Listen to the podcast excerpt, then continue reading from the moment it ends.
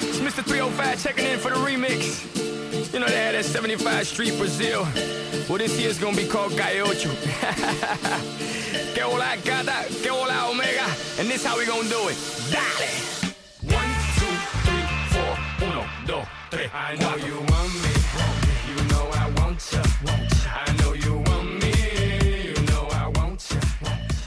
1, 2, 3, le faltaba el 4 a Jumbo Visma y, menos mal, ¿eh? porque si llega a aparecer por ahí Wood Van Aert, a lo mejor también lo hubieran conseguido. Teníamos pendientes hablar de esa Vuelta Ciclista a España, de lo que nos ha dejado, de las consecuencias que puede tener también para el ciclismo que se enquiste un dominio como ese, y además también de algunas noticias que llegan en torno a Jumbo Visma y a otros equipos que pueden ser una sacudida a los cimientos del ciclismo mundial. Así que para hablar de todo esto, de todo lo que nos ha dejado el ciclismo en los últimos meses, pues hemos reunido a nuestra grupeta de Ponte a Rueda y empezamos saludando a Adrián Golbano. ¿Qué tal?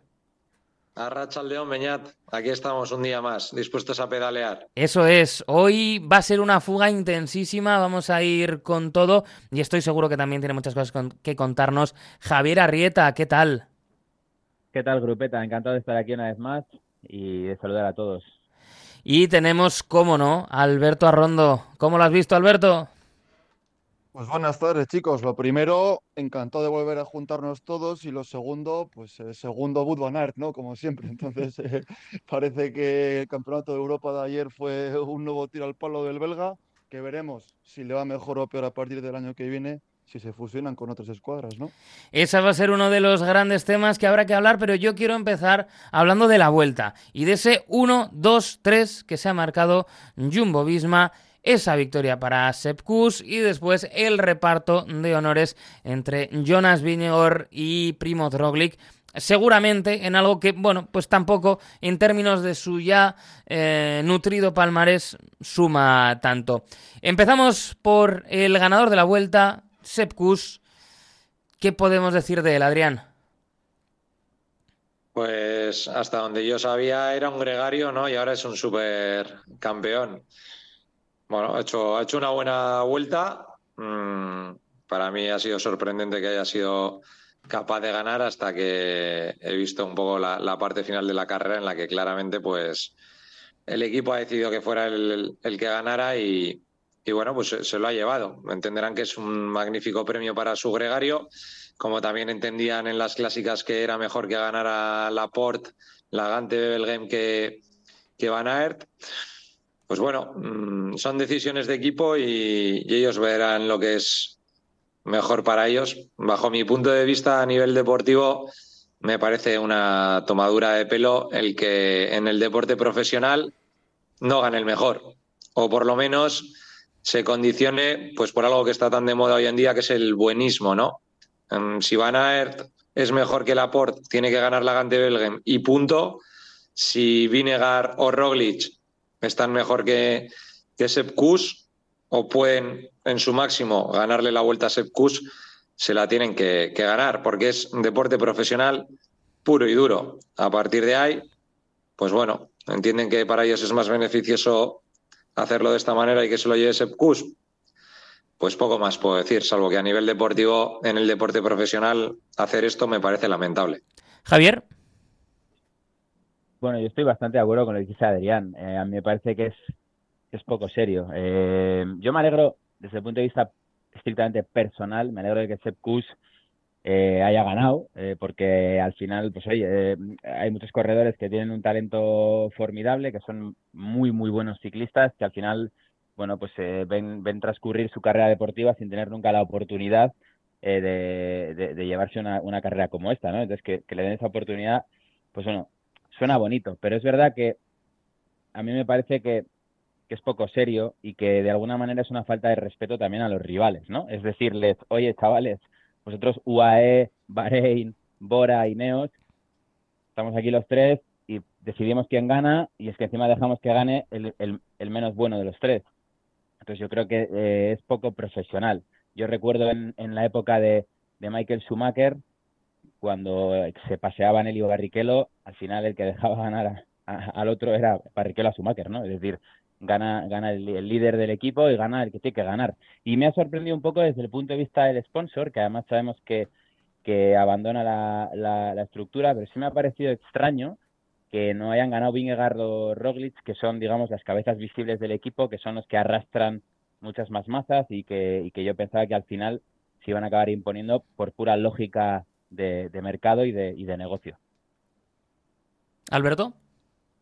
Pues la, vuelta empezó de noche y ha acabado de una forma un poco oscura, ¿no? Así que eso de que no haya mucha luz durante la, carrera parece que ha sido la, tónica habitual. Yo lo que comentaba Javier de, la búsqueda del sponsor y de que tiene que ganar el, corredor de más relumbrón, lo, comparto. Creo que lo comentó Manolo Saiz en un, en un post en, la televisión pública y me parece que es, que es un argumento que, que defiende el hecho de que, pues, que Kus no tendría que haber ganado esta vuelta a España.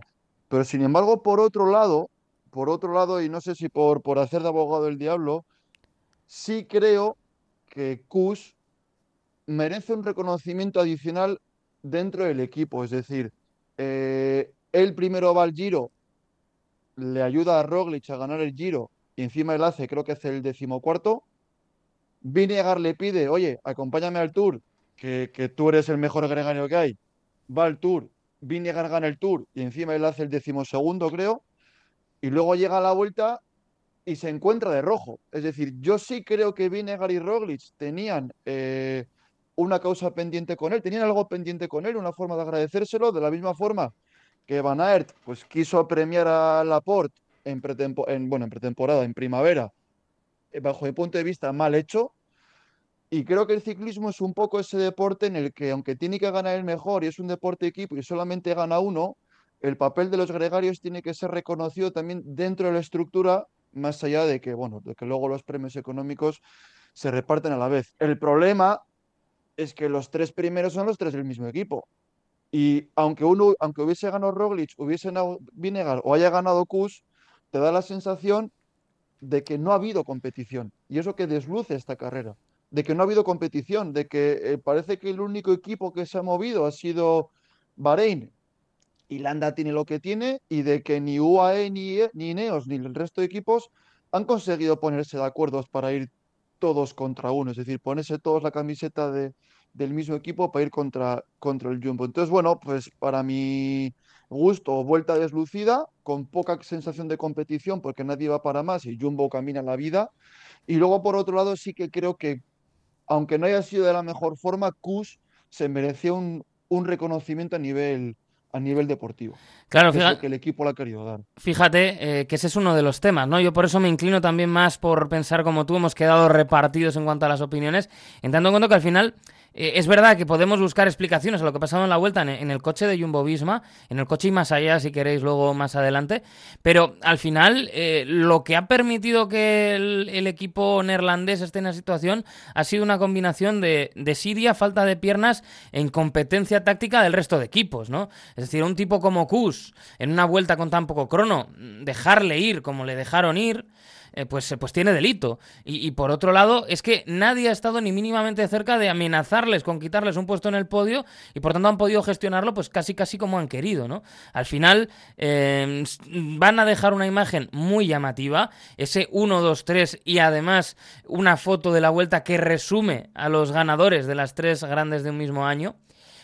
Pero eh, al final em, no parece que haya sido tan complicado para Jumbo Visma conseguirlo, porque nadie les ha planteado escenarios complicados. Quizá podríamos también entrar en el debate, y también os lo lanzo, si había posibilidades con el recorrido de esta vuelta y con etapas generalmente pues eh, tan pequeñas, tan cortitas, si había posibilidad de generar escenarios por lo menos de complicación, ¿no? Aunque no sea a través de tener más piernas, sino a través de ser listo, de haberle complicado la vida a Jumbo. No sé cómo lo ves, Adrián. A ver, yo, creo que son dos debates distintos, ¿no? Uno es el debate de la decisión de, Jumbo sobre cómo elegir o decidir quién gana y luego el de la competitividad del, resto. Eh, evidentemente han sido muy superiores, pero han sido muy superiores en esta vuelta, en el Tour y en el, y en el Giro, cosa que, que creo que es la primera vez en la historia que ocurre, ¿no? Que un mismo equipo gana el mismo año las tres grandes vueltas, si, si no me equivoco. Eso ya me resulta llamativo. Mm, no sé si habla mal de los rivales o habla bien mal del Jumbo y que cada uno eso lo interprete como le da, como le dé la gana. Pero es verdad que, que enfrente no, no han tenido oposición y cuando no tienes oposición, pues te puedes permitir el lujo de entrar en, en estas decisiones o en estos juegos de ganas tú, gano yo, te recompenso a ti, se lo lleva el otro por el motivo que sea o lo que nosotros dentro de, de nuestro propio equipo decidamos, ¿no? A mí me, me llama la atención los rivales. Mm, en, bueno, iba a decir, en parte propiciado por el recorrido, es mentira, porque hoy en día creo que queda bastante claro que a pesar de que el ciclismo se ha, se ha convertido más en un deporte explosivo que de resistencia, Mm, el kit de la cuestión sigue estando en, en, los corredores y en los equipos y en lo que se plantea. Y en eso el resto de rivales creo que han estado muy, muy por debajo de, de, lo, que, se podía buscar. Luego te saldrá o no te saldrá, les vencerás o no les vencerás. Pero la actitud, una vez más, brilla por su ausencia en la, en la competición. No sé, yo creo que ahí Mm, nuevamente muchos equipos deberían de replantearse la manera de, de, afrontar las grandes vueltas, porque yo creo que están totalmente equivocados en, en el enfoque que le dan a, a, una gran vuelta. Javier. Mira, yo viendo un poco cómo han quedado en el top ten, a mí me parece que hay una cosa que es bastante llamativa. Lo, lo primero es que no hay ningún Ineos, eso es lo primero que es llamativo, ¿no? Porque es llamativo si tú miras que los tres primeros son un jumbo, pero es que el resto del top ten se lo dividen entre el UAE, que tiene dos corredores, el Bora, que tiene dos corredores, y el Bahrein, que tiene dos corredores. Entonces eso me sugiere que estos equipos han hecho algo mal, ¿no? Es decir, Ayuso y Almeida, los dos quedan en el top ten, pero ninguno se cuela entre los jumbo. Los Bora, el 7 y el 8, pero ninguno se mete en, en posiciones de podio o cercanas. El Bahrein, Landa y Buitrago, tampoco. Es decir, es, está claro que no han sabido correr el uno para el otro y decir, me sacrifico yo, me inmolo un día, intentamos mover la carrera, es decir, han jugado a amarrar posiciones y me parece bastante evidente. Entonces, si a esto le sumas que, que no está Ineos, que se supone con UAE y Jumbo, el, el, gran equipo de, de, de, tres semanas, eh, lo que está claro es que el, el deporte está, se está creando un oligopolio claramente. Y, es verdad que este año está destacando mucho el Jumbo, porque ya no es solamente lo que han hecho en las tres grandes vueltas o lo que han hecho en esta vuelta, sino también ayer en el europeo los tres primeros son del Jumbo eh, y, de, y, de, tres países distintos. Entonces, eh, dentro de este escenario nuevo, yo creo que lo del Jumbo es circunstancial, es decir, me costaría creer que el año que viene, bueno, igual ganan una gran vuelta, pero no creo que ganen ni dos ni tres. Eh, pero sí que pienso que el resto de equipos sabiéndose que el bueno está en otro equipo, deberían tener mucho más, mucho mejor sus, mucho más claras sus prioridades, ¿no? O sea, que pinta Almeida noveno, si puede haber ayudado a Ayuso a quedar tercero. Que pinta Buitrago por ahí, no ayudando a Landa. O viceversa, ¿eh? No me meto en, en, en, en preferencias personales. Pero yo creo que es bastante llamativo y las prioridades han estado mal elegidas. Alberto. Y aquí creo que hubo, creo que hubo un elemento que nos privó de, espectáculo y es la, desconexión de, de, Renko Benepol. Creo que, que, si Remco hubiese sabido estar eh, constantemente en carrera, esa ambición que tiene, por lo menos le habría hecho eh, intentar algo en la última semana. Es decir, ¿vale? Que en la última semana se metió en escapada, se consiguió el mayor de, de Lunares y bueno, pues, pues creo que ha hecho, ha hecho una buena carrera dentro de las limitaciones que ha tenido. Pero ese día si no llega a desconectar, pues igual esa ambición pues la, la, consigue transmitir a, a, Ayuso, la consigue transmitir a, a Landa o Buitrago. Te, iba a decir que igual se la transmite a Enric Más, pero creo que Enric Más y la ambición cada vez van menos de la, de la mano. Es decir, pero creo que nos ha faltado ese, ese elemento eh, explosivo, dinamizador, que, que, que haya conseguido romper la dinámica amarilla pues que han instalado los tres, los tres primeros. Más allá de todo eso, lo que dice Javier es una lectura muy buena también. Es decir, no puede ser que, que tengas eh, de dos en dos, de dos en dos, y no haya un director que diga, a ver, chavales, lo siento mucho, pero tú te vas a meter en la escapada, vamos a reventar esto desde aquí, y atrás en cuanto lo hacemos, arranquemos, a ver qué podemos hacer. A mí me da la sensación de que llegaba un momento en carrera en que los directores de equipo llegaban al autobús y decían, bueno, chavales, como los tres primeros son muy buenos, a ver si conseguimos quedar cuartos. Va a quedar un poquito de, de, sí, de punch desde, desde, desde, el resto. Va a quedar un poco viejuno el chiste, pero yo es verdad que creo que en Movistar eh, las únicas ambiciones que conocen es la casa de Jesulín, eh, porque otra cosa me parece a mí que, que no lo llevan mucho. Eh, no sé si puede, esto lo, los jóvenes no lo han entendido, si puede Enric Mas, ahora que ha salido el nombre, salir a decir Aparte de, mm, bueno, eh, pues cachondearse un poquito en nombre de David Proex, que entiendo que tiene que ver también con los galones en el pelotón, pero eh, si puede salir a decir que, bueno, que es que no tiene gregarios para la montaña. No lo sé cómo. No puede decirlo. No puede decirlo pero nunca. Sí. ¿Pero qué, qué, gregarios ha tenido Pogacar en los, en los tours que ha ganado? Pero si no creo si que sea una si cuestión no le, de gregarios. Si no, si, no le, si no le he cogido el teléfono a Machín porque lo tenía en silencio, que si no hubiese ido yo al tour con Pogacar, si no tenía gente de nivel. Y Pogacar ganó solo los dos tours. Eh, además, el día que le pongan un gregario de nivel va a quedar por delante de él. Claro. Si es que yo, yo, eso no lo entiendo. Y has dicho tú lo de Remco, que, que puede ser, pero también estar hablando del mal endémico de los equipos y buscar la solución en un corredor de 23 años de otro equipo, hostia, si lo, que tendrán que ver ellos es a qué van a las grandes vueltas. Pero claro, como hay un mal orgánico per se, que es el de la puntuación de la UCI, pues claro que quiero quedar sexto y noveno, porque me llevo muchísimos puntos. Tendría que estar organizado de tal manera que los puntos se dieran de otra manera, para que la gente buscara ser ambiciosa, porque esto te lleva al conformismo, y más cuando empieza a haber ya, evidentemente, un equipazo, pero luego hay otros dos o tres equipos muy, muy buenos que de ese top ten se van a llevar casi todo. Entonces habría que buscar la manera de incentivar qué comportamientos queremos en carrera. Porque si quiero unos comportamientos conservadores, pues ya, ya vemos que esta puntuación es óptima. Pero si queremos espectáculo, si queremos ambición, si queremos riesgo, habrá que empezar por la puntuación, seguir por el kilometraje y terminar por el tipo de recorrido que ponemos en las etapas de las grandes vueltas. Y desde ahí vamos a ver qué ocurre. Igual si los días de lluvia puntúan doble, tenemos más espectáculo. Pues entonces. Pero no te olvides que los días de lluvia ponen a un tío con un banderín y un crono a 6 de meta porque se neutraliza todo. O sea, quiero decir ¿Cómo se que- llama? Adam Hansen es, ¿no? El de los corredores Claro. de. ¿Le olvídate. pedimos una entrevista? Estaría bien. Oye, es, es muy de hablar y, y ¿por qué no? Se, se puede intentar. Tiene los DMs abiertos en Twitter. O sea que se puede intentar Pues por ahí. con- confiamos en, confiamos en tu, en tu perfecto inglés bilingüe, Beñat. Oye, eh, por cierto, eh, os saco otro tema. Empezamos con Javier. Mira, ha salido la cuestión del banderín. Eh, organizativamente, eh, la vuelta, eh, bueno, mm, ha dejado alguna imagen llamativa. Es verdad que mientras la vuelta eh, se esforzaba por eh, mostrarse como una organización un tanto caótica, la Real Federación Española de Fútbol doblaba la apuesta, con lo cual eclipsó todo lo que pudiera pasar. Pero sí que es cierto, Javier, que ha habido momentos que sinceramente me parecen impropios de una gran vuelta. O sea, a mí ahora mismo me nombra una pareja de angoleños, por ejemplo, wedding planner de su boda allí, en Luanda, y luego mejor, seguro. O sea, está mal, está mal hecho prácticamente todo en donde hay que tomar decisiones.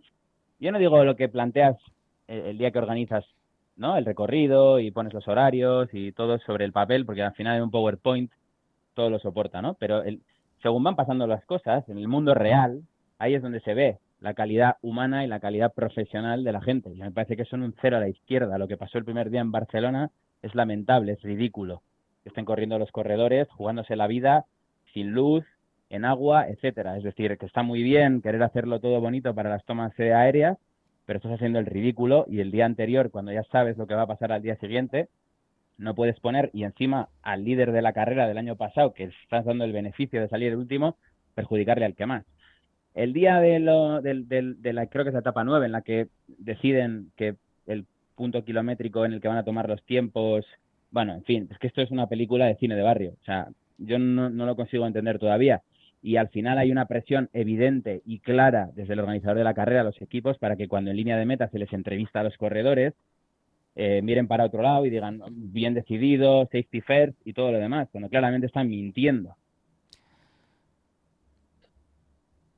Adrián. Aquí nadie se quiere avanzar, ¿no? bueno, ya se ha lanzado bastante Javier. Pero es que suscribo todo lo que, lo que ha dicho. O sea, da para. No sé si visteis en el tour del año pasado aquella avería de, de Vinegar en, en, la etapa que simulaba Rubé. Hicieron un GIF con, con los 80 cambios de bicicleta que, que, hubo y con música de Benny Hill, ¿no? Pues ahora podrías recopilar todo lo de esta vuelta y meterlo también con, con, esa musiquita, porque la verdad que ha sido un desastre de principio a fin.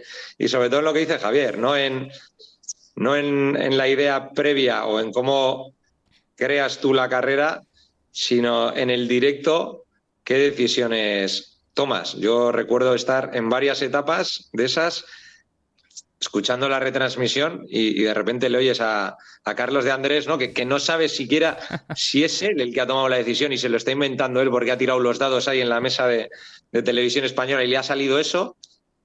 Pero oías, dices, no, es que ahora van a tomar los tiempos y dices, o sea, a media hora, a una hora de llegar a meta, de repente cambiamos las normas.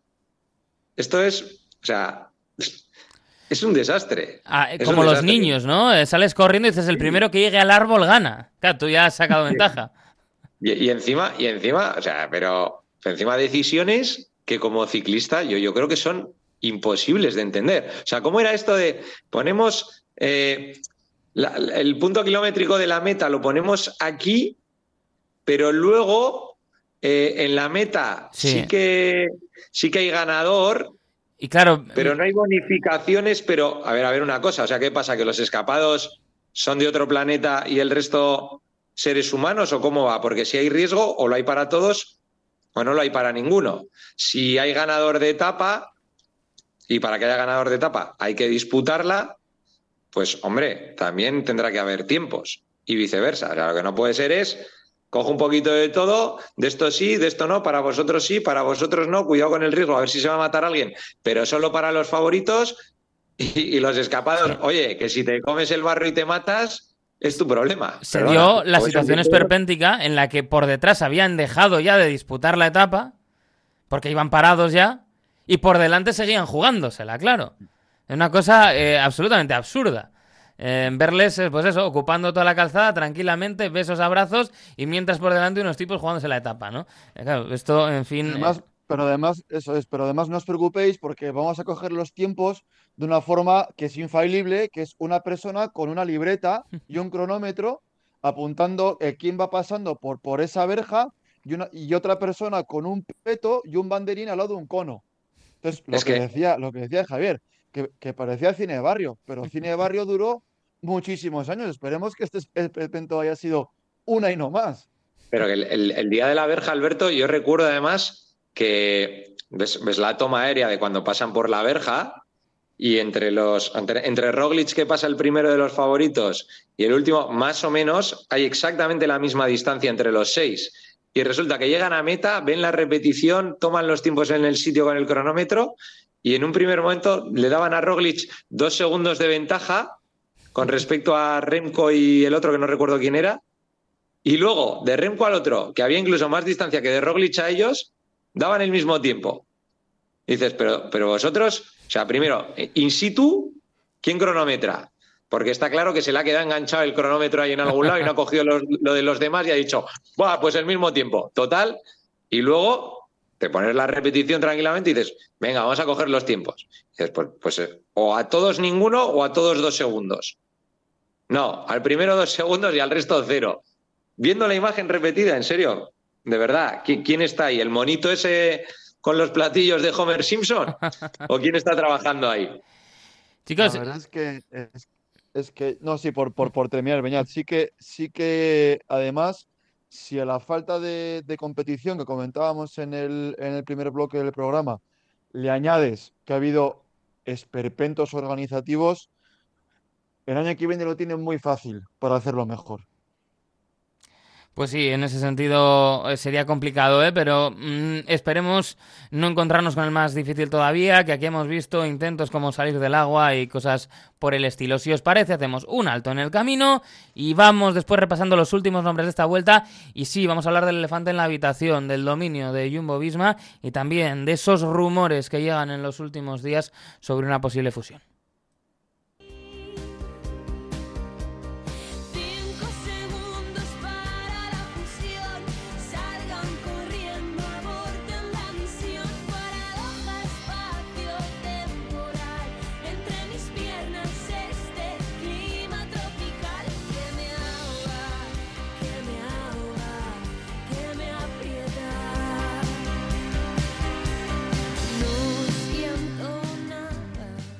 No sé si quedan realmente cinco segundos para la fusión, como dice la canción eh, que hemos escuchado de Chica Sobresalto, pero es uno de los temas eh, que está ahí, que vamos a tocar lógicamente aquí. Pero antes, rápidamente, yo sí quería preguntaros por otro de los nombres que nos deja a la vuelta. De Landa hemos hablado largo y tendido, de Landa, de landismo y de todo lo que ello conlleva. Pero quería hablaros de, de Juan Ayuso porque es un corredor que tiene ya eh, un peso específico en, la prensa española sobre todo, que a pesar de ser un corredor muy joven, las expectativas son altas y da la sensación que eh, su vuelta eh, pues ha resultado para muchos un, tanto decepcionante por, por, aquello de que es un corredor al que ya se le ponía para grandes gestas y para, bueno, pues poder incluso ganar la carrera. No sé, Alberto, cómo has visto la carrera de Ayuso. Pues el chaval es muy, muy joven. Es decir, históricamente el, el, vueltómano español siempre se ha cocido a fuego lento, es decir, nunca ha habido grandes ganadores de, grandes vueltas que hayan ganado un tour con, con 20, 21 años españoles, digo, ¿eh? Y creo que el año pasado la irrupción de Juan Ayuso quizá nos hizo generar unas, unas expectativas, pues que este año quizá, pues eh, como mínimo esperamos que se cumplieran. También es verdad que, que este año empezó muy tarde tuvo alguna lesión, alguna enfermedad, no recuerdo muy bien, y se incorporó ya pasado a la primavera, es decir, ni, ni, ni Vuelta a Andalucía, ni, ni, los circuitos de Mallorca, ni, ni nada. Entonces, bueno, eh, a mí por lo menos me, me quedo con que ha estado ahí, con que lo ha intentado y parece que a nivel de actitud siempre va a dar guerra. Si no gana tres tours no pasa nada, pero yo me quedo con que tiene lo que le pedimos a los corredores y es, y es garra, ambición y que lo intente. Adrián. Pues suscribo totalmente lo que está diciendo Alberto. Eh, ha tenido, creo que era el talón de Aquiles, lo que la primera parte de la, de la temporada le lastró mucho a la hora de entrenar, a la hora de coger base para, para luego poder competir en una gran vuelta con, con garantías. Y bueno, yo creo que con la actitud que, que ha tenido, con la edad que tiene, pues pues bueno, yo creo que solo le podemos pedir ahora que asome la patita y, la ha asomado. A partir de ahí, creo que tiene que fijarse en los referentes adecuados, que pueden ser pues Vinegar, eh, Pogachar, por supuesto, Roglic, aunque es más veterano, Ebenepoel, y no, y no fijarse quizás en otros referentes de otros corredores que también asomaron la patita de, muy jóvenes, pero luego se han, se han quedado en nada. Voy a decir Bardet, para no nombrar ningún otro pues que, pertenece al mundo estatal. Pero bueno, yo creo que tienes ejemplos buenos para seguir progresando y saber hasta dónde puedes llegar y otros que quizás con tu edad también asomaron un poco la patita, dieron un buen rendimiento, se mostraron y luego pues se han quedado en absolutamente nada. Entiendo que el equipo en el que está también en eso le puede ayudar a, ser ambicioso, a seguir creciendo y a ser un corredor mucho más competitivo de lo que se ha mostrado en esta Vuelta a España. Javier. Mencionabas a, Bardet. Me gustaría ver dentro de 12 años si Ayuso ha conseguido hacer dos veces segundo en París. No, por, por decir algo, ¿eh? Eh, por coger una referencia, porque hacer segundo dos veces en París tampoco está al alcance de tantos. Eh, yo creo que las expectativas con Ayuso son, son extraordinariamente altas como lo indicaba Alberto, creo que muy condicionadas, porque el año pasado, a la primera vuelta que va, hizo podio. Entonces yo creo que eso tampoco le beneficia. decir, eh, desde el punto de vista de cómo es la prensa española, además, ¿no? Porque ya es el próximo Indurain y, la historia de siempre, la de siempre. Entonces, está muy bien que esté en un equipo de otro continente incluso eh, y con gente a su alrededor que quitando a un preparador físico, el resto es que no hablan ni su idioma. Es lo mejor que le podía haber pasado. Eh, a este chico para poder lograr grandes cosas. Yo creo que no estaría de más que, vaya al tour, que esté con Pogacar, que trabaje con él, y no digo para él, con él, y, que se vaya forjando. Tiene 21 años, pero es que estamos viendo que ahora, eh, y lo decía Alberto, eh, más nos vale si queremos tener un próximo ganador de gran vuelta en España, que con 20 o 21 años ya esté ganando, porque es lo que empieza a suceder. Eh, los ganadores ahora ya no pasan de 25 o rara vez ya pasan de 25. Y, y el ejemplo más claro pues eh, para mí Lenny Martínez, que es verdad que luego se ha desinflado, o el que hemos mencionado antes, este de, de 15 consonantes en el apellido, el belga, ¿no? Wig de Broque, eso no sé cómo se dice. Pero este tío... Uy, de blo, blo, blo, como decía Enrique. Este tío... Es que yo me apuesto aquí ahora mismo lo que queráis a que Enric Mas acabará trabajando para este tío, ¿vale? Porque este tío ha ganado el Tour del Porvenir y este año, en todas las grandes vueltas que ha corrido de más de un día, en todas ha hecho top ten. Este tío me recuerda a Pogacar cuando en la, cuando en la Itzulia de hace unos años, en, en aquellos dorados comienzos de, de nuestras intervenciones en el AUPA Beñat, ya decíamos, este esloveno tiene buena pinta. Bueno, pues este belga tiene mejor pinta que la que han tenido los últimos 10 españoles puntos. Y ahí lo dejo. Pues eh, habrá que estar pendientes y veremos eh, dónde estaremos, eh, dónde estaremos hablando cuando llegue la edad dorada siga de Utebrox. Tenemos que hablar de Jumbo Visma. Hemos hablado de cómo han gestionado la carrera, pero eh, tenemos que hablar de un equipo eh, que ha ganado las tres grandes, eh, que ha ganado otros eh, puntos clave del calendario, eh, que incluso no ha ganado más porque Van todavía tiene a veces unos momentos Pierre Nodo y una en que bueno pues parece que se transmuta en otro tipo de, corredor, pues en Sepp Van Marke, por ejemplo, por momentos, Sepp Van Marke con muchas piernas, y, un equipo cuyo dominio, eh, pues yo creo que tiene pocos antecedentes, ¿no? Porque venimos de los dos grandes equipos, el Just Postal ya sabemos cómo fue, e incluso fue un equipo que eligió mucho cuál era eh, su parte del calendario, no se le veía en según qué guerras, y luego Ineos sí que lo ha intentado, pero nunca le salió el año perfecto como este de ganar con tres corredores la- las tres grandes. Em, ¿qué, supone para el ciclismo tener un equipo que domina así? Alberto, empezamos contigo.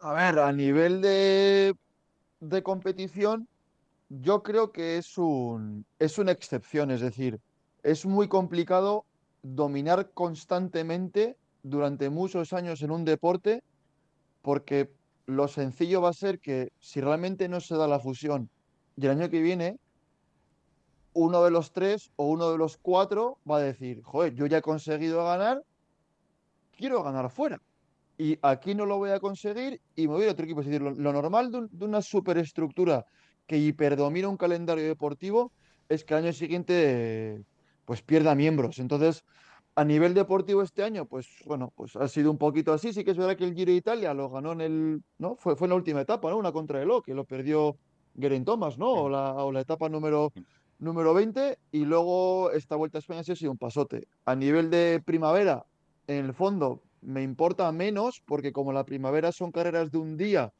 siempre hay espectáculos y siempre te vas a encontrar con, con, con estos chalaos como Van der Poel y compañía que van a todo, Pizcock y compañía, entonces a mí me importa menos. Y creo que el año que viene las grandes vueltas, creo que lo comentaba Javier al principio, van a estar eh, mucho más abiertas. Ha sido anecdótico, para mí anecdótico. Adrián. Yo, perdón, perdón. Bueno, dale, Javier, dale, Javier. Dale, dale, Javier. Es que estos tíos tienen a los tres que han ganado las tres grandes vueltas, tienen a Van Aert, que vale, que sí, que da el palo siempre y ya tiene creo que 13 platas en, en, en, en campeonatos de, de primer nivel y que ha quedado segundo en no sé cuántas Roubaix y no sé cuántos Flandes. Tienen a Laporte, que acaba de ser campeón de Europa. Pues que tienen a un tío que es eh, Olaf Koig, que tengo ganas de verle en el Tour, que no le llevan porque va Van Aert al Tour, pero es que este tío va al Tour y gana seis etapas al sprint, porque ahora mismo yo no veo a ningún sprinter mejor que él, ¿no? Quitando quizás a, a Philipsen. Entonces, tienen un equipo que es abusivo. Entonces, a mí eso me parece que, que va un poco, o sea, que, que per se es negativo ¿no? para el deporte, porque dices, joder, cuando llega una dinastía o cuando, o cuando hay alguien que, que domina tan abusivamente, el deporte pierde interés. Pero al mismo tiempo, eh, y por ver el lado positivo, me parece que están haciendo una cosa, están americanizando mucho el merchandising del equipo, están haciendo una cosa que nosotros ya dijimos hace años, ¿no? ¿Por qué no llevan el nombre y el número en el maillot? ¿Por qué no hacen ediciones especiales de maillot, de gorras, de ropa? ¿Por qué no sacan una línea de, calle? Y eso que están haciendo. Entonces, a día de hoy están creando, dentro de, de la masa social a la que nos gusta el ciclismo, quiénes son nuestros favoritos dentro del propio equipo. Y yo lo tengo. Es decir, yo veo a Vingegaard, a Roglic, a Kuss, a Van Aert y, y a Laporte y digo, ojo, este me gusta, este me gusta menos, ojalá hagan este. Entonces, creo que están generando, como todas las dinastías, un interés muy grande en aquellos que no son muy seguidores necesariamente eh, del ciclismo, ¿no? Pasó con los Bulls y la NBA, y ha pasado tantas otras veces y en tantos otros deportes, ¿no? Eh, a priori es malo, pero bien gestionado y creo que lo están haciendo bastante bien. Ahora se va a marchar el sponsor y veremos lo que pasa con las posibles fusiones, pero creo que en el fondo eh, vamos a querer hacer la colección de cromos del año que viene. Adrián.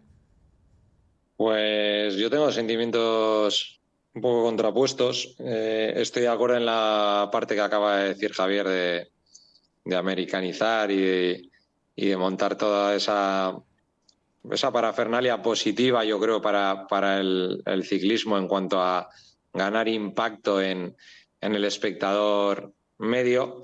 La parte negativa que le puedo ver es que se pueda formar un, un oligopolio más si cabe si hay una fusión con el Soudal, que, habrá que ver cómo, cómo acaba eso. Pero, pero bueno, eh, sí que es verdad que por un lado llama la atención históricamente que hayan conseguido lo que han conseguido este año. Por otro lado, también, eh, como ha dicho Alberto, pues hay, hay otras carreras y hay otras cosas en las que, a pesar de ser una superpotencia con supercorredores y super preparación, pues bueno, se les, se les han escapado, ¿no? También porque hay corredores que, tienen un nivel tremendo y hay carreras en las que eso quizás pese más que, la propia labor de equipo. Yo ahí me, debato, no, no, me atrevo a mojarme si es más positivo que negativo, si es más negativo que, que positivo. Lo que sí que me gustaría es que otros equipos eh, pudieran toserles un poco, por lo menos en las grandes vueltas, en lo que a relación de fuerzas y, buenos corredores pueda haber. Eh, cojo el caso del, UAE porque me parece un caso claro de un potencial estructural y económico brutal, pero que sin embargo a nivel de planificación, de fichajes, de organización de, de los equipos, ¿no? Para, para poder pelear en especial en el Tour, pero, pero también en otras grandes vueltas, pues bueno, ahí se me quedan un poco, se me quedan un poco cojos. El propio Bahrein, pues bueno, yo, creo que hay ahí la posibilidad de que dos o tres equipos se unan a la fiesta del potencial de, Jumbo, pero es verdad que creo que requiere de una mejor toma de decisiones tanto en, en el mercado como en la estrategia a seguir para pelear por las grandes vueltas, que, que creo que se pueden pelear. Es verdad que quizás desde, desde una perspectiva distinta, desde, desde una imaginación a la hora de, de trabajar los recorridos que, nos presentan las grandes carreras, pero creo que eso es posible y si llegara, creo que potenciaría lo que ha comentado Javier, pero creo que potenciaría también esa, esa competitividad a nivel de grandes vueltas que yo creo que redundaría en un mayor espectáculo para todos. Em, os ha salido el tema de la fusión. Eh, cuando grabamos esta conversación no se habla de otra cosa en el mundo del ciclismo. Por lo que sea, el Tour de Langkawi no está siendo capaz de eclipsar los rumores sobre una posible fusión entre dos, el mejor equipo de los últimos años y uno de los equipos con más solera y también equipo que ha dominado durante muchísimo tiempo las clásicas. Eh, a mí ya el hecho de que estemos teniendo esta conversación me parece muy representativo de cómo de confusas están las estructuras tradicionales ante la entrada de dinero y de patrocinios de, lugares que hasta hace poco nos resultaban exóticos. Eh, se le ha atribuido estos días una frase a Lefebvre diciendo que los saudíes eh, metían la mano en la arena y salía petróleo y él metía la mano en la arena y tenía que tener cuidado para no pillar una mierda de perro. todo muy Lefebvre. ¿No os llama la atención simplemente que esto se esté barajando? Que dos super equipos, porque lo ha sido durante mucho tiempo también la estructura del Efebre, puedan estar a un tris de, fusionarse, con lo que eso puede suponer también para el deporte. ¿Cómo lo ves, Javier? Hombre, a mí me llama la atención, eh, es verdad que, que, Quick Step, vamos a decir, vamos a decir Quick Step, vamos a decir Mapei, ¿no? Eh, que es una estructura que lleva toda la vida eh, que es como el Madrid, vamos a decir, ¿no? Eh, este año han tenido un año muy malo, estoy de acuerdo, pero, pero creo que ha sido hace dos años o tres años como mucho que han batido el récord de victorias en una sola temporada, más de 70, además con más de 10 corredores distintos.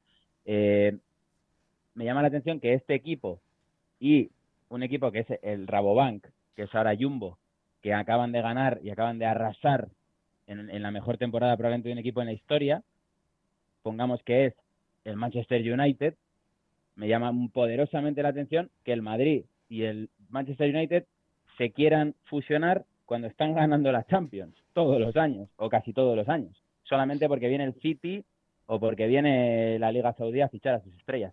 Me parece que, es un alarmismo o el que, el que a mí me sugiere, que es el que creo que tú también intuyes, que me parece que no está muy justificado eh, por ahora. Ojo, por ahora, porque Bahrein, Israel, eh, UAE, bueno, pues han hecho cositas y oye, tiene una Pogacar que está ganando clásicas, ha ganado dos tours, para mí es el mejor corredor del mundo, pero no les están tosiendo hablando de lo que dura un año, que son 365 días. Tú ves los años de una estructura y de la otra, en los últimos 3, 5, 7 años, que es cuando empezó a entrar el dinero de, Arabia y de, y de Emiratos Árabes, ya me parece claro quiénes son los equipos dominadores. Entonces, que se quieran fusionar entre ellos como, una, como un movimiento defensivo me llama la atención, porque en los negocios creo que sería un movimiento equivocado. Es más, hay una cosa que es importante y ahora vamos eh, con el resto de opiniones, pero eh, no será tan mala la situación de estos equipos tradicionales con respecto a, los, eh, las em, petromonarquías cuando les han quitado, Sudán le ha quitado la joya de la corona a los equipos de la zona del mundo que es Mikel Landa. Entonces, si puedes quitarle a Mikel Landa un jeque, el resto no debería preocuparte, ¿no, Adrián? Qué mala leche tienes, eh.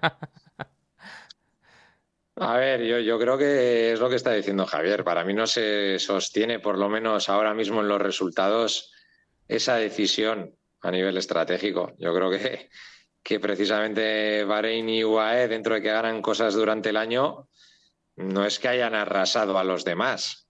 Más bien ha sido Jumbo el que ha arrasado a los demás, y si no ha sido Jumbo, ha sido otro, pero desde luego no han sido Bahrein y UAE y mucho menos Israel, por supuesto, que todavía se, ha acabado ya la deuda con From o todavía la, mantienen un año más, eso no, no lo tengo claro, ¿no? Pero, pero bueno, yo, a, mí me gustaría mucho más una fusión Soudal-Alpecin, por ejemplo, y con un par de fichajes de relumbrón buenos para hacerle frente a, Jumbo, más que fusionarse Jumbo con, con Soudal, que como dice Javier también, para los negocios es que no le veo no le veo el sentido. La verdad que no, creo que sea tampoco positivo. Y me extraña del Efebre también un poco este movimiento, ¿eh? con lo orgulloso que es y, lo contento que está de conocerse y de todo lo que ha hecho a lo largo de, su vida deportiva. Me sorprende, pero bueno, si hay tanto rumor, me temo que algo avanzado habrá ya pero bueno, yo, yo elegiría otro camino si, si, buscara fusionarme porque me quiero jubilar. No buscaría el camino de las avispas amarillas. Alberto. Igual más que miedo a UAE, tienes miedo al fichaje de Nairo por el Trek. Y es la única forma también de, poder combatir a la estructura americana, ¿no? No, fuera bromas. Sí que es verdad, me comentaba Javier que, que Quick Step en su día fue el equipo con más, eh, con más victorias. Parece que ahora Jumbo es el equipo súper dominador.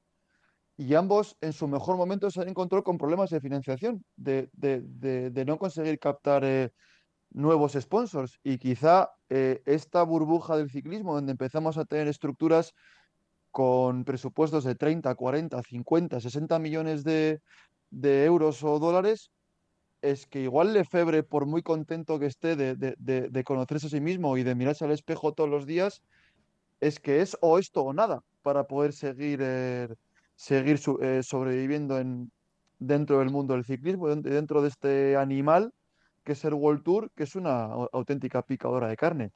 A nivel competitivo, yo sinceramente creo, creo que no afectaría tanto a las, a las carreras y es porque simplemente perderíamos a un corredor. Es decir, lo que hoy en día podían estar luchando eh, Remco contra Vinegar, pues Remco no está, pero siguen estando todos los demás, siguen estando los, los Pogacar, los Ayuso, los Van der Poel y compañía. El problema es que lanza, eh, lanza un mensaje, lanza un mensaje, y es que si antes teníamos 20 equipos y se empiezan a juntar todos entre todos, eh, ¿Cómo rellenas ese hueco? ¿Te queda una liga cerrada con ocho equipos dentro de 10 años o lo tienes que rellenar con, y con todos los respetos, con los Caja Rural, Burgos y 1X de turno y luego las victorias que te queden van a estar mucho más devaluadas?